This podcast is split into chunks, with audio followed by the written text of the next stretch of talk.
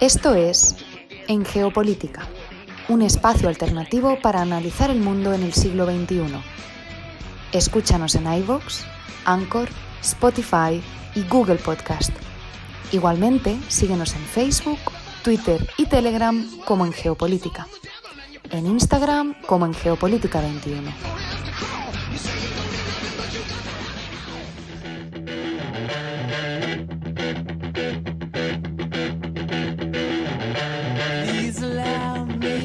I'm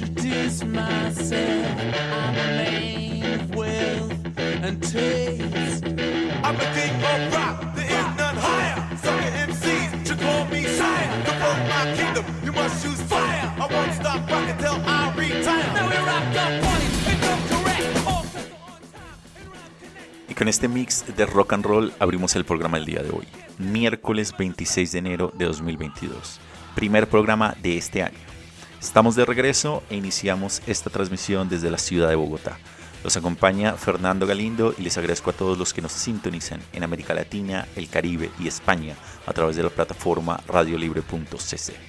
Igualmente, saludamos a quienes nos escuchan como podcast en estas y otras geografías en iBox, Anchor, Spotify, TuneIn, Apple Podcast y Google Podcast.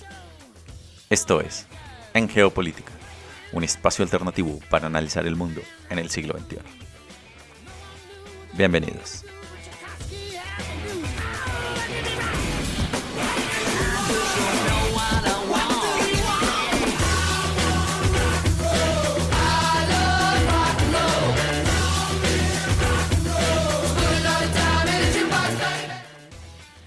Y hoy damos inicio a nuestra tercera temporada de Geopolítica.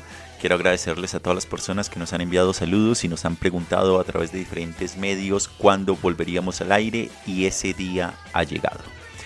Como saben, nos tomamos unas merecidas vacaciones de finales de 2021 y de inicio de este año 2022 estuvimos aprovechando también para mirar los acontecimientos que ya empiezan a formularse, a armarse en este enero y en este año 2022. Vamos a iniciar entonces el día de hoy con este programa, en nuestra tercera temporada en geopolítica.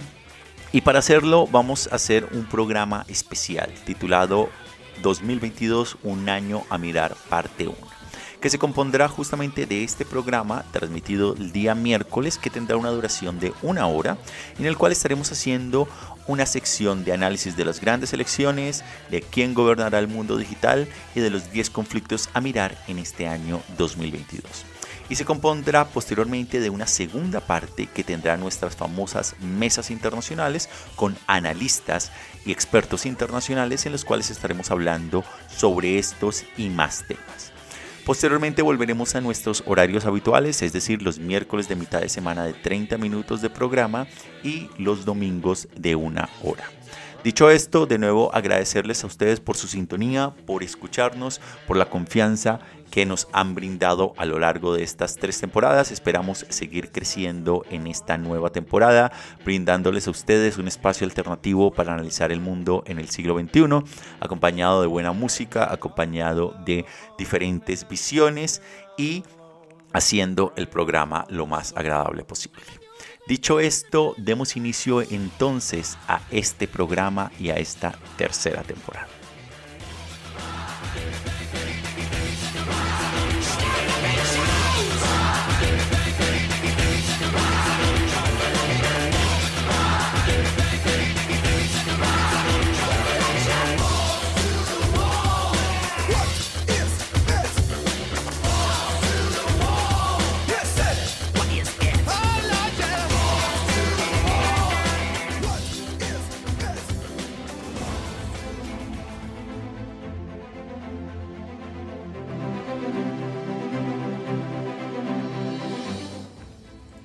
Como les comentaba, este programa tendrá tres grandes bloques. Las grandes elecciones, quién gobernará el mundo digital y los 10 conflictos a mirar en este 2022. Iniciamos con un panorama general de las grandes elecciones que tendrán lugar este año. Adelantemos algunas de ellas. Iniciemos en Europa y nos iremos directamente a Francia. y es que en el mes de abril se espera que el presidente Emmanuel Macron se presente a la reelección y que en esta primera fase de la votación probablemente gane. Marie Le Pen, una fanática de extrema derecha contraria a la Unión Europea, parece dispuesta a tratar de cambiar de marca una vez más con la esperanza de ganarse la revancha en la segunda ronda frente al centrista Emmanuel Macron. Sin embargo, también tendrá por delante a una candidata de centro derecha con el nombre de Valérie Pécresse. Y por el otro lado se enfrentará también a la presión constante del nuevo comodín electoral de la extrema derecha francesa, Éric Semois, una personalidad de la televisión que afirma que las élites de izquierda quieren consolidar el poder, sustituyendo a los ciudadanos franceses blancos por inmigrantes del norte de África y Oriente Medio. Estaremos entonces mirando cómo se da este ajedrez de la política interna en Francia para el mes de abril. En abril mismo seguiremos en Europa, pero nos iremos a Hungría. Y es que en este caso la personalidad más destacada es el famoso político Víctor Orbán, primer ministro húngaro desde el año 2010, que ahora se enfrenta a su reto electoral más difícil hasta la fecha. Aunque Orbán insiste en que quiere que Hungría permanezca dentro de la Unión Europea, las críticas a la misma constituyen una parte fundamental de su atractivo para sus fieles seguidores.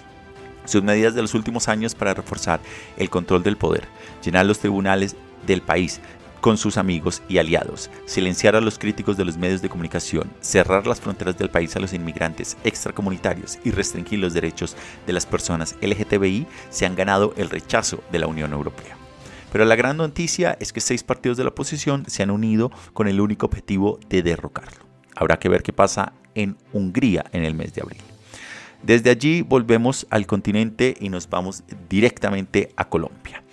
Y es que las elecciones que tendrán lugar entre marzo, mayo y junio. Y es que los colombianos elegiremos un nuevo Congreso en marzo próximo, que son las pero las elecciones presidenciales tendrán lugar en su primera vuelta en mayo y en junio en su segunda vuelta. Y estas podrían hacer historia. De momento, el senador Gustavo Petro, exalcalde de Bogotá, es el candidato a seguir y el favorito para ganar. Debe en parte eh, de, a su popularidad y a sus dotes políticos que ha hecho gala en los últimos meses. A lo cual se suma también la impopularidad del actual presidente de derecha, Iván Duque, y a un año de controversia y frustración pública por la fallida reforma fiscal y los planes de respuesta deficiente a la pandemia por parte del impopular gobernante, que es aliado del antiguo gobernante Álvaro Uribe Vélez. Una victoria de Petro marcaría en este sentido un importante punto de inflexión en la política de Colombia, un país tradicionalmente de centro derecha que en décadas de conflicto armado ha estigmatizado durante mucho tiempo las políticas de izquierda a nivel nacional. Pero el país está demandando nuevos liderazgos, nuevas soluciones y dejar de lado la antigua politiquería que ha reinado y que se ha robado el país en, los últimos, en las últimas décadas. Con lo cual será una elección a seguir muy de cerca. Seguiremos en el continente y es que en octubre nos iremos a Brasil para ver el proceso electoral en este país. Es que muchas elecciones recientes en todo el mundo han enfrentado a diferentes populistas carismáticos con algún defensor del establishment político. Sin embargo, este no es el caso de Brasil de este año, donde las elecciones presidenciales de octubre presentaron una batalla de dos titanes. Por un lado, como saben, el actual presidente de derecha Jair Bolsonaro y el expresidente de izquierda Luis Ignacio Lula da Silva. Bolsonaro ha sido criticado por su actitud despectiva hacia el COVID y ha despertado la ira al denunciar la integridad de las propias elecciones, anunciando, muy al estilo de Donald Trump, que habrá fraude siempre y cuando él no gane las elecciones. Lula, por su caso, está muy, muy por delante en las encuestas, pero la popularidad de Bolsonaro también ha aumentado recientemente en virtud de las propuestas de ayuda en efectivo para los pobres una maniobra decididamente alejada de la marca para un líder que suele desestimar la necesidad de empatía en la elaboración de las políticas públicas. Estos dos titanes sin duda marcarán la actualidad política del Brasil y de la región en las elecciones que, que podrían ser bastante volátiles en este 2022 en Brasil. Desde Brasil nos vamos ahora al norte del continente y puntualmente a los Estados Unidos. Y es que en el mes de noviembre tendrá lugar las elecciones de mitad de legislatura o mitad de término en los Estados Unidos. Y sin lugar a dudas, gran parte del drama político estadounidense estará directamente por parte de Donald Trump. Y es que el expresidente y maestro del espectáculo espera utilizar estas elecciones legislativas de mitad de término en noviembre para reforzar su control sobre el Partido Republicano de cara a las elecciones presidenciales de 2024, donde espera postularse de nuevo a la presidencia. En muchos sentidos, las disputadas carreras por el control mayoritario del Congreso serán una especie de referéndum sobre el presidente Joe Biden, quien ha cumplido justamente un año y ha tenido bastantes tropiezos en este primer año en cuanto a lo que respecta a su política exterior y a algunos elementos de su política interna. De esta manera estaremos entonces pendientes de cómo termina de darse esta pelea en, dentro de la política norteamericana, donde indudablemente el, el expresidente Donald Trump tendrá mucho que decir, pero en la cual en los venideros meses el actual presidente e inclino de la Casa Blanca, Joe Biden, tendrá mucho para dar un giro en las elecciones de mitad de término. Por regla general, las elecciones de mitad de término en los Estados Unidos suelen salir en provecho del partido en la oposición. Veremos si en esta ocasión ocurre lo mismo. De esta manera entonces nos vamos posteriormente a Australia, especialmente para mayo. En el otro lado del, planeta nos encontramos que los australianos acudirán a las urnas antes de finales de mayo. Se tratará entonces de unas elecciones legislativas que por un lado, quien obtenga, el partido que obtenga la mayoría de los escaños del Parlamento, elegirá al próximo primer ministro en el sistema parlamentario que tiene Australia. En este sentido, el índice de aprobación del actual primer ministro Scott Morrison de la derecha coalición liberal está por ahora en su punto más bajo en los últimos 18 meses debido a la frustración por uno de los cierres pandémicos más largos y estrictos del mundo que ha golpeado a las empresas australianas. Aún así, la coalición sigue empatada en las encuestas con el Partido Laborista de la oposición que lucha por aprovechar la impopularidad de Morrison, que justamente ha aumentado últimamente a raíz del caso del tenista Djokovic, quien, a quien le fue retirada la visa para participar del, Australia, eh, del Australian Open y que justamente hace parte de la política de este país de no permitir que justamente las teorías conspirativas y las antivacunas, en independencia de si estos son líderes en sus deportes, como el caso de Djokovic, afectaran justamente una política que ha sido tan, tan estricta en el caso de los australianos. Ha dividido indudablemente a los australianos, pero también le ha significado a Morrison un aumento en su popularidad.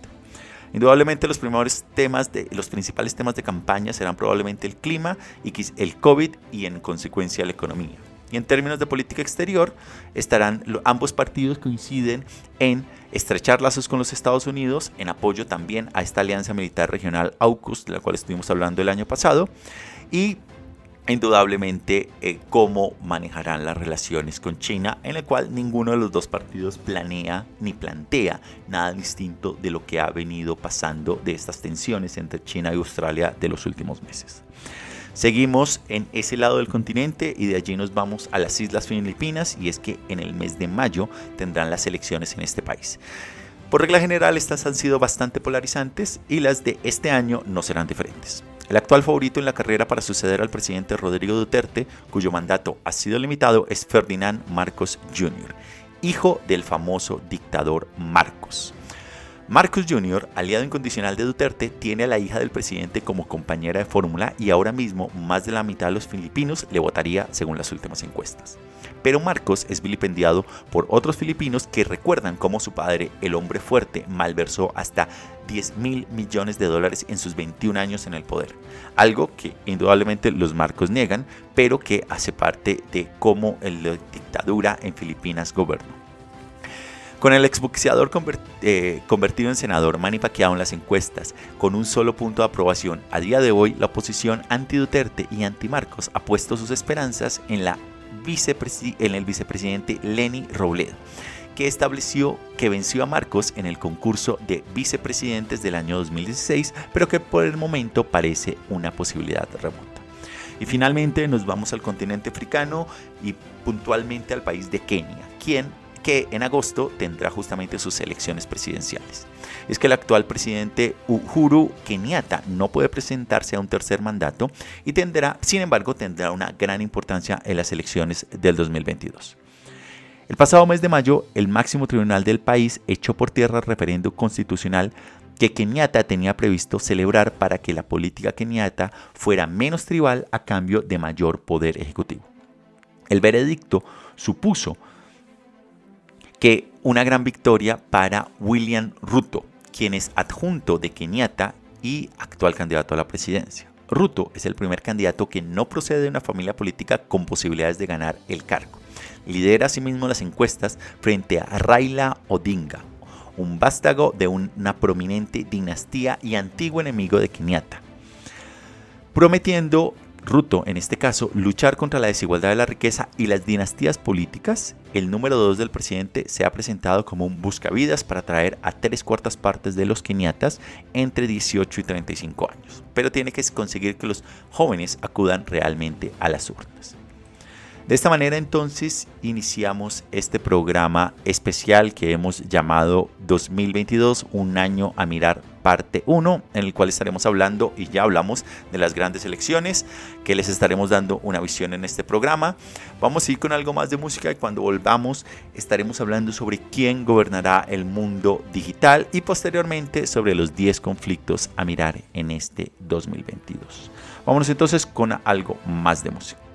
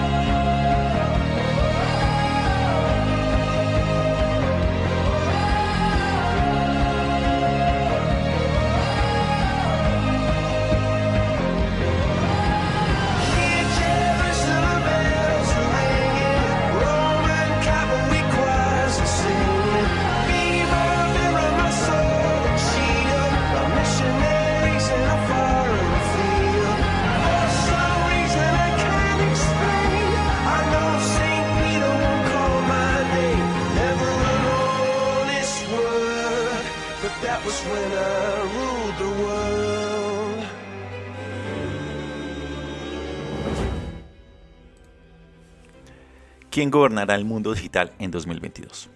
Hace unas semanas Apple se ha convertido en la primera empresa en superar los 3 billones de dólares de valor de mercado, el último hito en la creciente influencia de las grandes tecnologías. Esto ya ocurría antes de la pandemia, pero el COVID-19 aceleró esta tendencia. Ahora hay más personas que compran cosas online. Se mantienen en contacto a través de las redes sociales y utilizan aplicaciones para satisfacer sus necesidades diarias, que antes de que el virus trastornara el mundo real y el digital. A medida que las grandes empresas tecnológicas ganan peso, los gobiernos se esfuerzan cada vez más por ejercer su soberanía sobre el espacio digital.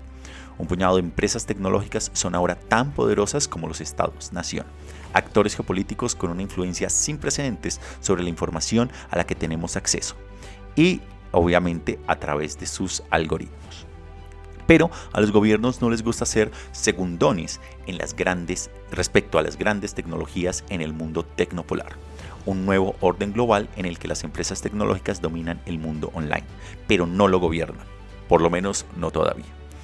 Eurasia Group, una firma consultora estadounidense de análisis político internacional, considera que un espacio digital en rápida expansión que ni los gobiernos ni las empresas tecnológicas puedan controlar eficazmente es el segundo riesgo geopolítico más importante del año 2022. A lo largo del año 2021, los gobernantes han tenido por todos los medios que hacerse con el control. Algunos tuvieron más éxito que otro. China, por ejemplo, acaparó los titulares cuando Xi Jinping tomó medidas energéticas para enérgicas contra el gigante de comercio electrónico Alibaba la aplicación de transporte por carretera Didi, las criptomonedas e incluso los juegos en línea. Dependiendo de a quién se le pregunte, Xi Jinping lo hizo porque esta empresa se estaba enriqueciendo a expensas de lo que Pekín llama la armonía social, o más bien porque amenazaban con ser más influyentes que el Partido Comunista gobernante. Desde entonces, los gigantes tecnológicos chinos han moderado sus ambiciones y han señalado que van a jugar en consonancia con el Partido Comunista. En los Estados Unidos, mientras tanto, la interrupción de horas en todo el mundo de Facebook y sus aplicaciones hermanas Instagram y WhatsApp, junto con las revelaciones de denunciantes de la compañía que ponen los beneficios por encima de las personas, provocó una ola de audiencias en el Congreso sobre cómo el algoritmo de Facebook perjudica a los niños y promueve la rabia o el odio online. Pero el impulso para que Facebook tuviera su momento de Big Tobacco se esfumó pronto por el bloqueo partidista en Washington que está casi asegurado continúe este año. Podría decirse que la Unión Europea ha avanzado más que los estadounidenses o los chinos en lo que respecta a la regulación de las grandes tecnologías. Recientemente Bruselas acordó aprobar una ley que castigará las prácticas anticompetitivas en el ámbito digital como parte de las empresas con un valor mínimo de 8 mil millones de dólares. Por otro lado, la Unión Europea también está trabajando en una legislación que prohibiría los anuncios dirigidos a menores, además de obligar a Google y a Facebook a abrir sus algoritmos, combatir la desinformación y ser más transparentes con sus usuarios, por lo menos con los que están dentro de la Unión Europea. Sin embargo, nada de esto es suficiente para que los gobiernos reduzcan seriamente la riqueza e influencia de las grandes empresas tecnológicas. Tampoco para disminuir su capacidad de invertir en cosas como la inteligencia artificial, el aprendizaje automático o la computación cuántica, que en un futuro próximo seguirán inclinando la balanza de poder virtual a favor de las empresas tecnológicas.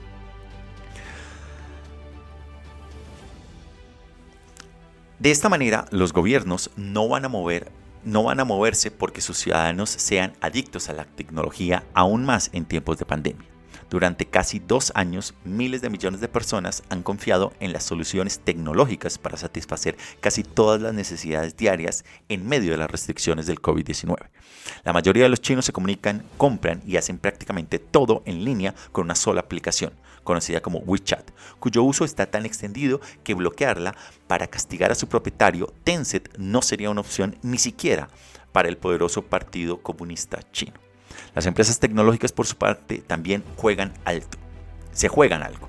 Las empresas, estas empresas necesitan que el espacio digital no sea una batalla campal porque las empresas tecnológicas proporcionan ahora una infraestructura en línea esencial y otros bienes públicos de los que los gobiernos han sido tradicionalmente responsables, como por ejemplo la defensa nacional.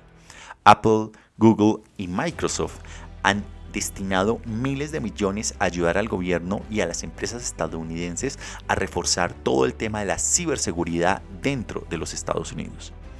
Una gobernanza eficaz del espacio digital por parte de los gobiernos o de las grandes empresas tecnológicas perjudicaría en consecuencia a ambas partes.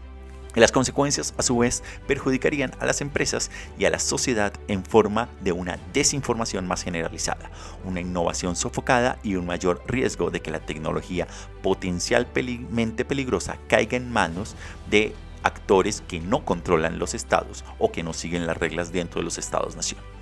Ejemplo de ello son los ataques del ransomware a Colonial Pipeline del año pasado y otra serie de ataques que utilizaron los diferentes virus troyanos y ransomware.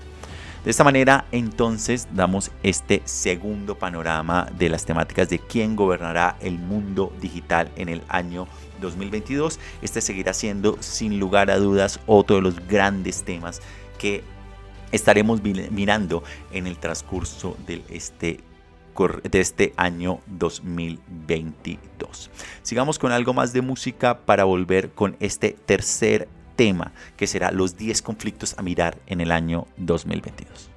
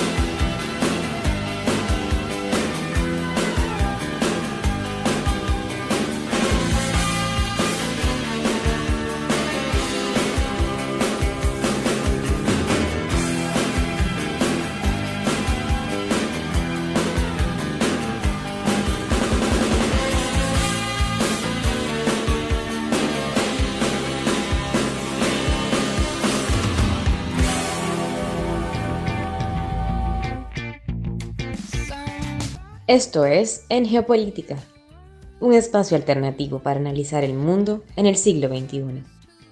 Escúchanos en iVoox, Anchor, Spotify y Google Podcast. Igualmente síguenos en Facebook, Twitter y Telegram como En Geopolítica y en Instagram como En Geopolítica 21.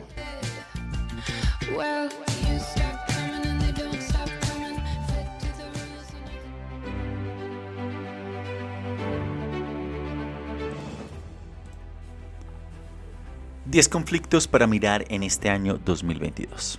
Y es que vamos a hacer un análisis también general sobre las guerras en Etiopía y Yemen, la catástrofe humanitaria en Afganistán, la crisis política en Myanmar, las potencias mundiales enzarzadas en torno a Ucrania, Taiwán, el programa nuclear iraní, además del COVID y la amenaza de la emergencia climática. Vamos a dar un vistazo general. Esta parte del programa, estos 10 conflictos que hay que mirar el año 2022, se basa en el informe del International Crisis Group. Recientemente, hace un par de semanas, lanzaron este informe que se encuentra justamente con este título. 10 conflictos que hay que mirar en el año 2022. Con base en ello, vamos entonces a estar hablando sobre estos. El primero, indudablemente, es la tensión entre Ucrania, Rusia, la OTAN y los Estados Unidos. Y es que la guerra de Ucrania, que comenzó en el año 2014, cuando Moscú aprovechó el impulso de una amplia mayoría separatista y con fuertes lazos con Rusia, para anexar Crimea a su territorio.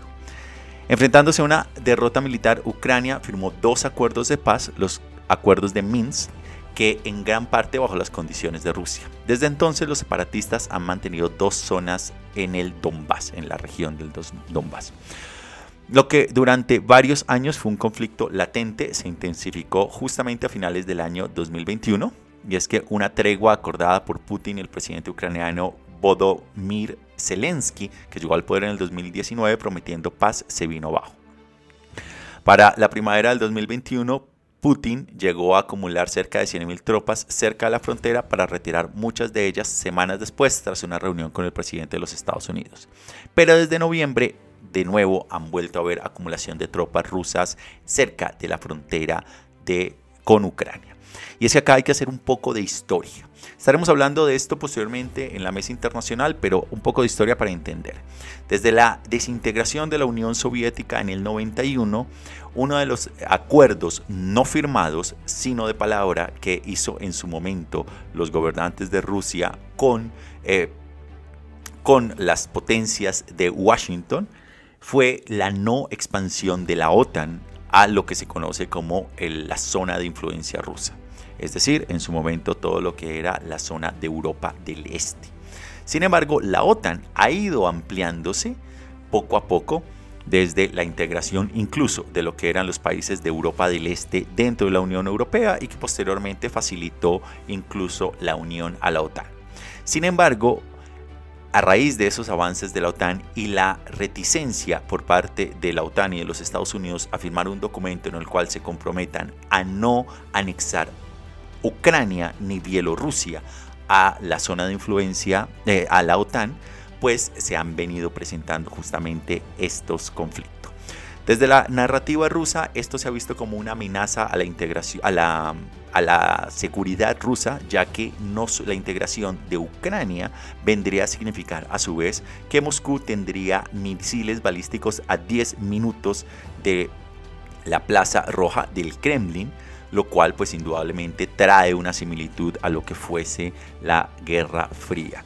Y que guardando las proporciones, porque el contexto ha cambiado totalmente, sería muy similar a lo que ocurrió en la crisis de los misiles de Cuba, en los cuales existían misiles balísticos a 90 millas de Miami, lo que provocó esta crisis. Repito, guardando las proporciones, el ejemplo es similar y esa ha sido una de las líneas rojas trazadas por Moscú. A su vez, los Estados Unidos están tratando de mostrar fuerza tanto en la política exterior de cara a sus aliados de la OTAN y a su vez dentro de su política interior. Joe Biden no quiere mostrarse como una persona débil en lo que respecta a la situación política eh, internacional, especialmente teniendo en cuenta el desastre que ha significado para ello eh, la retirada de Afganistán. Por el lado occidental, la narrativa occidental está más vinculada a que Vladimir Putin y Moscú está tratando de sacar provecho de la situación en Ucrania para ampliar su territorio y con esto ejercer mayor influencia. Como vemos son estas dos narrativas encontradas que en los últimos días han empezado a incrementar las tensiones militares entre Rusia, Ucrania, y en este caso Ucrania, que ha seguido recibiendo ayuda de miembros de la OTAN, cosa que lo que ha hecho es escalar precisamente el conflicto. Como esto es una noticia, indudablemente, o esto es un análisis que hay que ir haciendo poco a poco y tratando de ir un poco más allá de lo mediático, hay que decir que esta crisis responde no solo a la situación actual de Ucrania, sino a la expansión de la OTAN hacia Oriente o hacia las fronteras y la zona de influencia de Rusia y por el otro lado pues lo cual termina de ser una de las líneas rojas que Moscú ha puesto respecto de lo que pueda pasar en Ucrania. Habrá que ver cómo evoluciona este conflicto con el cual nos despertamos y con el cual ha sido noticia en los últimos días. Vámonos en este sentido ahora a otro de los segundos conflictos allí, que es Etiopía. Y es que hace dos años Etiopía fue una gran noticia en el mundo internacional. El primer ministro etíope, Abiy Ahmed, parecía estar pasando la página de décadas de gobierno represivo. En cambio, más de un año de combates entre el ejército federal de Abiy y las fuerzas de la región norteña de Tigray han desangrado y desgarrado al país, y puede que se haya abierto una pequeña ventana para poner fin a la guerra. La dinámica del campo de batalla ha fluctuado dramáticamente. Abiy ordenó por primera vez la entrada de las tropas federales en Tigray en noviembre del 2020, tras un ataque mortal a una guarnición militar de la zona por parte de los leales al partido gobernante de la región, el Frente de Liberación del Pueblo de Tigray, conocido como el TPLF. Las fuerzas federales, apoyadas por las tropas de Eritrea, se han convertido en un enemigo.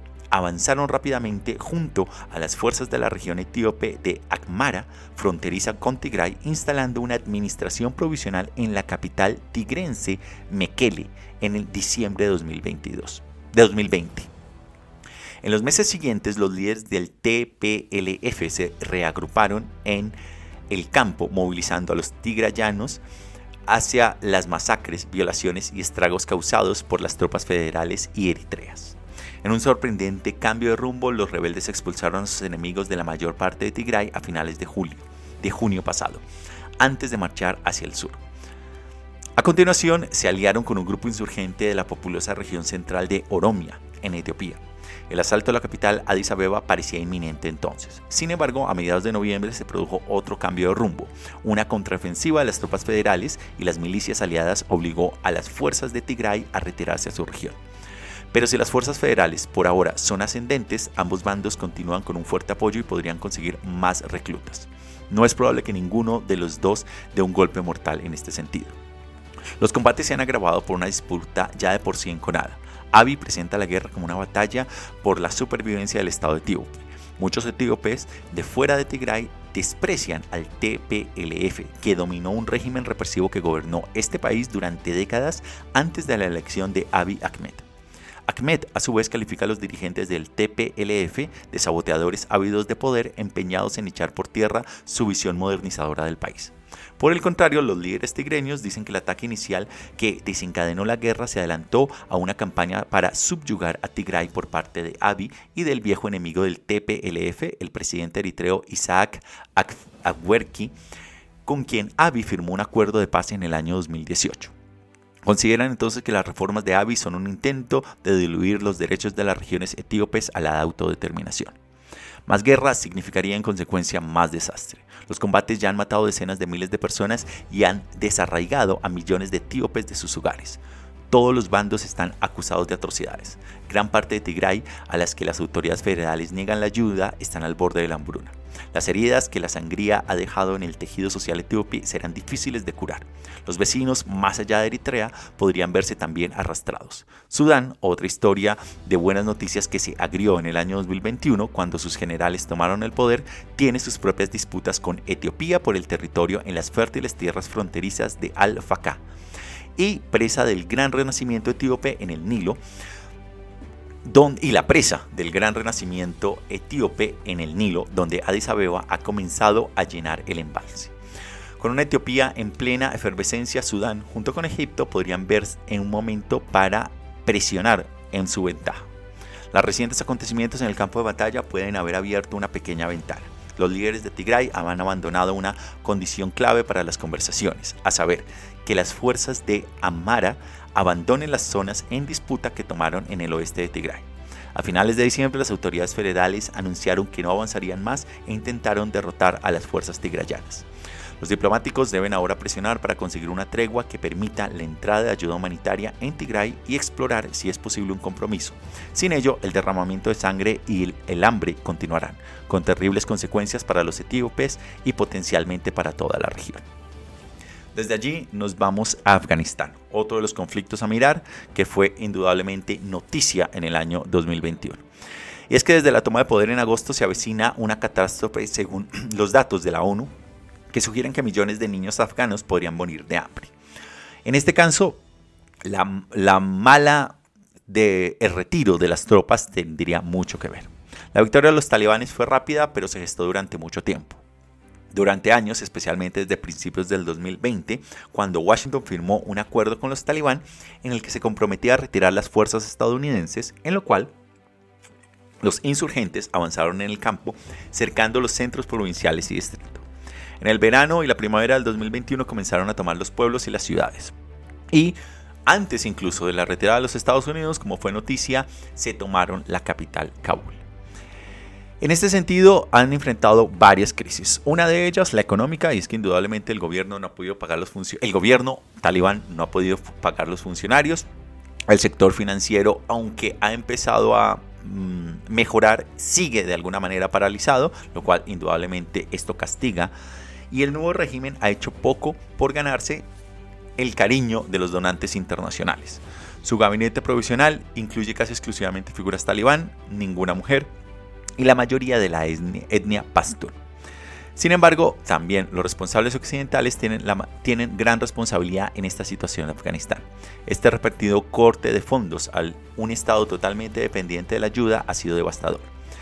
Las Naciones Unidas estiman en consecuencia que 23 millones de personas, más de la mitad de la población, estarían pasando hambre en este invierno y que la cifra podría aumentar en el transcurso de este año 2022. De esta manera, las instituciones financieras internacionales, tras liberar una pequeña parte de los casi 2 mil millones de dólares destinados a Afganistán, deberían dispersar el resto. Si la Casa Blanca reacia, está reacia a respaldar al régimen talibán, no quiere dar este paso, pero los intercambios de divisas supervisados internacionalmente podrían inyectar dólares a la economía. En este sentido, más allá de las divisiones políticas que genera la presencia de los talibán, la asistencia sanitaria, al sistema educativo, al suministro de alimentos y otros servicios básicos han de ser prioritarios si se quiere evitar justamente una gran crisis humanitaria que ya está cerniéndose sobre Afganistán. El siguiente conflicto que se menciona allí en este análisis de los 10 conflictos a mirar es el de las tensiones entre los Estados Unidos y China. Y es que obviamente luego de la retirada en Afganistán, uno de, los, eh, de las noticias fue el famoso AUKUS, el pacto entre Australia, Reino Unido y los Estados Unidos para contrarrestar a China en lo que hace parte de el, el Asia-Pacífico y de la influencia que tiene China justamente en este sector. Esto fue simplemente una punta de lanza dentro de este gran conflicto que ha tenido China y los Estados Unidos y es que la estrategia de Biden respecto a China, aunque no está articulada con precisión, ha implicado mantener a los Estados Unidos como potencia dominante en el Indo-Pacífico, donde la capacidad de Pekín indudablemente se ha disparado. Biden parece considerar que los costes de la primacía regional china son más graves que el riesgo de confrontación. Concretamente, esto significa reforzar las alianzas y asociaciones de Estados Unidos en Asia, así como elevar la importancia de la seguridad de Taiwán para los intereses de Estados Unidos. Altos funcionarios también han hecho declaraciones más firmes en apoyo a las reivindicaciones marítimas de los países del sudeste asiático en el mar de China meridional. Por su parte, Pekín ve, las maneras ve la situación de otra manera.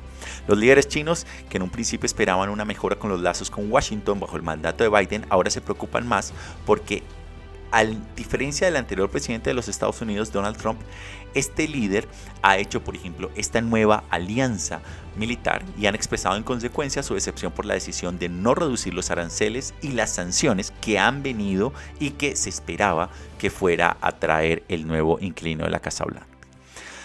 Retroceden ante la retórica sobre la democracia y los derechos humanos que ha esbozado Biden y que ven como un bombardeo ideológico que implícitamente pone en duda la legitimidad de su gobierno. En esencia, Pekín quiere una esfera de influencia en la que sus vecinos sean soberanos, pero diferentes. Considera que el dominio de la primera cadena de islas, que se expande desde las Islas Kuriles, pasando por Taiwán hasta el mar de China Meridional, es vital para su crecimiento, seguridad y ambición de ser una potencia naval mundial. En el último año, sin renegar de su política oficial de reunificación pacífica, Pekín intensificó también su actividad militar cerca de Taiwán con un número récord de aviones y bombarderos, realizando incluso ejercicios cerca de la isla. La reunión virtual o las reuniones que han tenido justamente el presidente chino y Joe Biden que ha bajado la retórica de los meses anteriores. Sin embargo, también se ha visto que, por ejemplo, los Juegos Olímpicos de invierno del 2000 de, que se celebran justamente en pocas semanas han sido otro de los escenarios en los cuales la diplomacia ha empezado a hacer efecto en virtud de este conflicto que ha de seguir ocurriendo en la China, en el Indo-Pacífico, en esta triangulación entre los Estados Unidos, China y en este caso Australia, con las consecuencias de lo que pueda estar pasando tanto en Taiwán como en Hong Kong. De esta manera nos vamos al quinto conflicto que estamos mencionando, que es indudablemente Irán, Estados Unidos e Israel. Y es que indudablemente una de las cosas que se prometió fue que prometió Biden de nuevo fue el acuerdo nuclear, reactivar el acuerdo nuclear con Irán. Sin embargo, hemos visto también interferencia de Israel, quien justamente ha querido y ha tratado de buscar que este acuerdo no se reactive y de momento Estados Unidos ha estado dando algunos pasos en falso en virtud también de las reacciones políticas de Irán y es que hay que recordar que en junio pasado Ibrahim Raisi ganó las elecciones presidenciales de Irán dando justamente línea a los partidos duros dentro del control de los poderes claves de la República Islámica. Esto ha hecho que haya, se haya, que aunque se haya impulsado una negociación, esta sea de línea dura y en consecuencia no haya grandes avances. Ante un posible colapso de las negociaciones, de una posibilidad, lo cual sería un desastre, el programa nuclear de Irán continuaría y para Washington aceptar Irán como un estado nuclear capaz de construir una bomba resultaría probablemente un trago demasiado amargo que no permitiría en principio Washington y que tampoco permitiría Israel. La alternativa en consecuencia sería aprobar unirse a los ataques israelíes destinados a hacer retroceder la capacidad nuclear de Irán. Si esto ocurriese, los líderes iraníes, cuyos cálculos se basan probablemente en el derrocamiento del antiguo líder libio Muammar Gaddafi, que renunció al programa de armas nuclear y en el respecto que Trump mostró hacia Corea del Norte con armas nucleares, podrían en consecuencia lanzarse a la fabricación de las mismas. También es probable entonces que Teherán arremeta en todo Oriente Medio. Los incipientes esfuerzos de desescalada entre Irán y las monarquías del Golfo Pérsico podrían ayudar a reducir los riesgos, pero Irak, Líbano y Siria estarían en fuego cruzado. El fracaso de las conversaciones podría, en otras palabras, combinar todos los peligros del periodo anterior al acuerdo del 2015 con las peores preocupaciones de los años de Donald Trump. El siguiente conflicto a mirar es justamente Yemen y es que la guerra en Yemen desapareció de los titulares en el 2021, pero sigue siendo devastadora y podría incluso empeorar. Los rebeldes Houthi han rodeado y avanzado en la gobernación del Marib, rica en petróleo y gas. Durante mucho tiempo infravalorados como fuerza militar, los rebeldes aparecen estar llevando a cabo una campaña ágil y cambiante en varios frentes, combinando ofensivas con actividades de divulgación para suavizar la resistencia a los líderes tribales locales. Ahora controlan Abdallah, una gobernación vecina del Marib, y han hecho incursiones al, oeste, al este, cortando así las líneas de suministro a Marib. De la propia gobernación de Marib, solo la ciudad principal y las instalaciones de hidrocarburos cercanas siguen en manos del gobierno del presidente Abdel Rabo Masur Hadi, reconocido internacionalmente. Algunos yemeníes nominalmente alineados con uno de los bastiones del gobierno de Hadi ya murmuran sobre la situación de un consejo presidencial.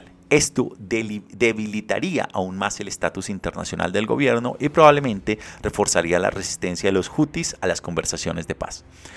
Cualquiera que espere que una victoria de los Houthi presagie el fin de la guerra está apostando por una ilusión. En el sur de Yemen, las facciones anti-Houthi, ajenas a la coalición de Hadi, el presidente, en concreto los separatistas del sur, respaldados por Emiratos Árabes Unidos y una facción liderada por Tarek Saleh, sobrino del difunto líder de Yemen, seguirían luchando. Los Houthi, que consideran que la guerra enfrenta a las fuerzas nacionalistas con la vecina Arabia Saudí, eh, eh, la vecina Arabia Saudí, probablemente continuarán con los ataques transfronterizos. Un nuevo enviado de las Naciones Unidas para Yemen, Hans Gutenberg, que asumió su papel al frente de los esfuerzos internacionales de pacificación el pasado mes de septiembre, debe hacer las dos cosas a la vez. En primer lugar, tratar de evitar una batalla por la ciudad de Marib, escuchando, sin aceptar necesariamente, las propuestas de los Houthi e impulsarlo. Una contraofensiva del gobierno que refleje la realidad del equilibrio de poder.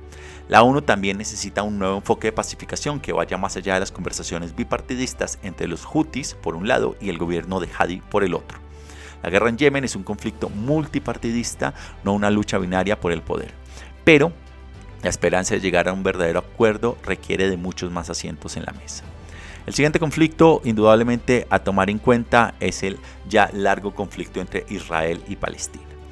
Y es que, como se produjo el año pasado, una serie de disparos que provinieron de la franja de Gaza y una respuesta desmedida del gobierno de Israel hacen parte de esta guerra entre, en, entre Israel y Palestina que tiene lugar desde mitad del siglo XX y que sigue indudablemente teniéndose. La estrategia que ha utilizado Israel en los últimos años ha sido la de ir ganando diplomáticamente el reconocimiento y el restablecimiento de relaciones diplomáticas con varios países árabes que en su momento fueron respaldo para Palestina, para la causa palestina, pero que últimamente han establecido lazos de nuevo con Israel, lo cual ha hecho que incluso las facciones de Palestina se sientan traicionadas por sus o por los hermanos árabes, por sus hermanos árabes dentro de este contexto regional que ha dejado que ha llevado casi a una a una diplomacia en este caso de Palestina, de Israel con los estados árabes tranquila e intensiva, pero que ha despertado dentro de algunos sectores de Palestina fuertes reacciones y que ven que en los meses que transcurren seguirán tratando de presionar alguna solución, aunque todo indique que esto sea una manera de mantener esta tensión de conflicto, pero que en lo probable en los próximos meses y en este año, más allá de una serie de escaramuzas que cada cierto tiempo van en aumento, no haya una solución al tema del problema palestino. El siguiente conflicto que viene eh, reflejado es el de Haití, y es que en el Caribe, como estuvimos hablando, en julio pasado sicarios asesinaron al presidente Jovenel Moïse en su casa y esta ha conmocionado indudablemente un país ya de por sí bastante ajetreado. A su vez, en agosto, un terremoto destruyó el sur de Haití y se empezó a dar una serie de secuestros desenfrenados por parte de las bandas que se apoderaron en parte de la capital. A su vez, llegó el rezago en cuanto a la distribución de vacunas del COVID-19 en un país con esta situación política convulsa, con el tema de los, del terremoto y con estas bandas armadas que básicamente son las que controlan en la región, tanto en la distribución de los alimentos como incluso en la distribución de las vacunas contra el COVID-19. En cuanto a la transición posterior a Jovenel Moïse, dos facciones proponen planes contrapuestos. Henry, que fue el que quedó como gobernante, y varios partidos han firmado un acuerdo que les permite gobernar hasta las elecciones que tendrán lugar este 2022. Por el contrario, la Comisión para una Solución Haitiana de la Crisis, un grupo que agrupa organizaciones de la sociedad civil y partidos políticos, insiste en que las heridas del país son tan profundas que solo una reforma de raíz puede frenar esta hemorragia. Quieren una transición de dos años con un consejo más representativo de la sociedad en el poder hasta nuevas elecciones. En este sentido también entra la influencia política que tienen las bandas, como hemos mencionado, y la crisis institucional genérica que infortunadamente ha vivido este país, el primer país libre de América, que para este año 2022 parece que va a seguir en esta misma lógica en la cual la desestabilidad política junto con sus peleas internas de las diferentes élites en el país, los mismos sectores políticos, junto con las bandas armadas que gobiernan el país y en este caso la crisis que ha dejado tanto el COVID-19 con esta falta de inmunización y de vacunas como del terremoto seguirán teniendo lugar en este país caribeño. Desde allí nos vamos a Myanmar, que es indudablemente otro de los conflictos que están allí. Eh, tuvo lugar en febrero de hace un año justamente el golpe de Estado en el cual el ejército se tomó las calles, se tomó el gobierno y restringió todas las protestas pacíficas y de desobediencia civil. Aunque en su momento tuvo un gran despliegue político y mediático, el poder militar se ha consolidado en este país. En las zonas rurales, especialmente dentro de Myanmar, el ejército ha reforzado con nuevos grupos, se ha reforzado con nuevos grupos. En la capital todavía siguen existiendo algún tipo de eh, reuniones pacíficas en contra que han ido poco a poco mermando, ya que el, el gobierno militar ha hecho control tanto de las finanzas como de las relaciones públicas, como de las relaciones internacionales y de las instituciones de gobierno. Lo cual está, está eh, evidenciando que la situación en Myanmar seguirá en tensión, pero que no se prevea ningún tipo de cambio democrático en el corto plazo. Y la quinta y la décima conflicto esbozado es la militancia islamista, islamista en África. Y es que desde el año 2017, cuando el Estado Islámico perdió el califato de Oriente Medio, África ha sido el lugar donde más se ha consolidado esta militancia islamista y que, han estado vinculadas a las revueltas del Estado Islámico y a Al Qaeda. Y es que con estados débiles y fragmentados militarmente en, el, en África, este ha sido un lugar especial para que los yihadistas alcancen a extenderse en todo lo que compone la zona del norte de Mali hasta el centro del país, pasando a su vez por Níger y la zona rural de Burkina Faso. Estos nuevos frentes yihadistas en África, así como en el norte de Mozambique y en el este de la República Democrática del Congo, son bastante preocupantes. Y es que los insurgentes reclaman una nueva provincia del Estado Islámico en la región. Asimismo, han empezado a generar combates con gobiernos y han empezado a generar, a tener un gran auge en diferentes países. Mozambique, asimismo como en, el África Meridional, se han dado en, el mismo sentido en Somalia, en toda la región del Sahel, donde el auge del islamismo empieza a tomar el lugar que perdió o que ha ido perdiendo paulatinamente en la región de Medio Oriente. Pero el enfoque centrado en todo esta... Eh, en, la respuesta que han tratado de dar algunos países más militarmente ha generado indudablemente violencia. Y las potencias extranjeras en este sentido también han entrado en un dilema en el cual cómo intervenir en estas regiones donde hay estados frágiles que realmente tienen fuerza militar, principalmente en las capitales, pero que ven en sus largas fronteras y en sus largos territorios poca capacidad de intervención estatal y un gran auge de estos conflictos y del islamismo que poco a poco se ha ido tomando Oriente Medio o en África, el África subsahariana en varios sectores. De esta manera, entonces, damos cierre a este primer programa de este año, a esta tercera temporada de En Geopolítica. Hemos decidido llamar este programa 2022, un año para mirar parte 1. La siguiente parte tendrá lugar este próximo domingo con una mesa internacional también de una hora en la cual estaremos esbozando algunos de estos conflictos, hablando desde diferentes perspectivas sobre lo que puede estar pasando en este año 2022. De esta manera llegamos al cierre del programa del día de hoy. Les agradezco a todos ustedes por su compañía, por volver a sintonizarnos y acompañarnos en diferentes lugares del planeta. Les invitamos a que nos sigan en nuestras redes sociales como siempre, a que dejen sus likes, comentarios y a que nos compartan este contenido que hemos regresado con en sus redes. Yo me despido aquí, los acompañó Fernando Galindo y les deseo un feliz resto de semana. Nos encontramos entonces en la siguiente emisión. Hasta la próxima.